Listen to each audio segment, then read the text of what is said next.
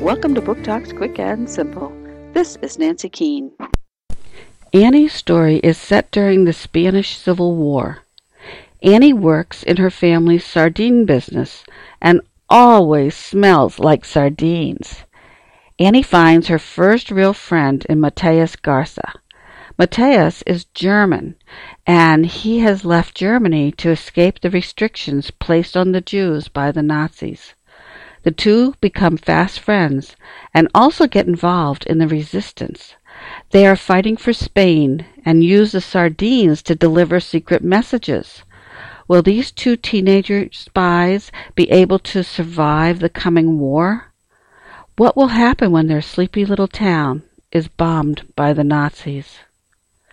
A Thunderous Whisper by Christina Diaz Gonzalez. Knopf 2012.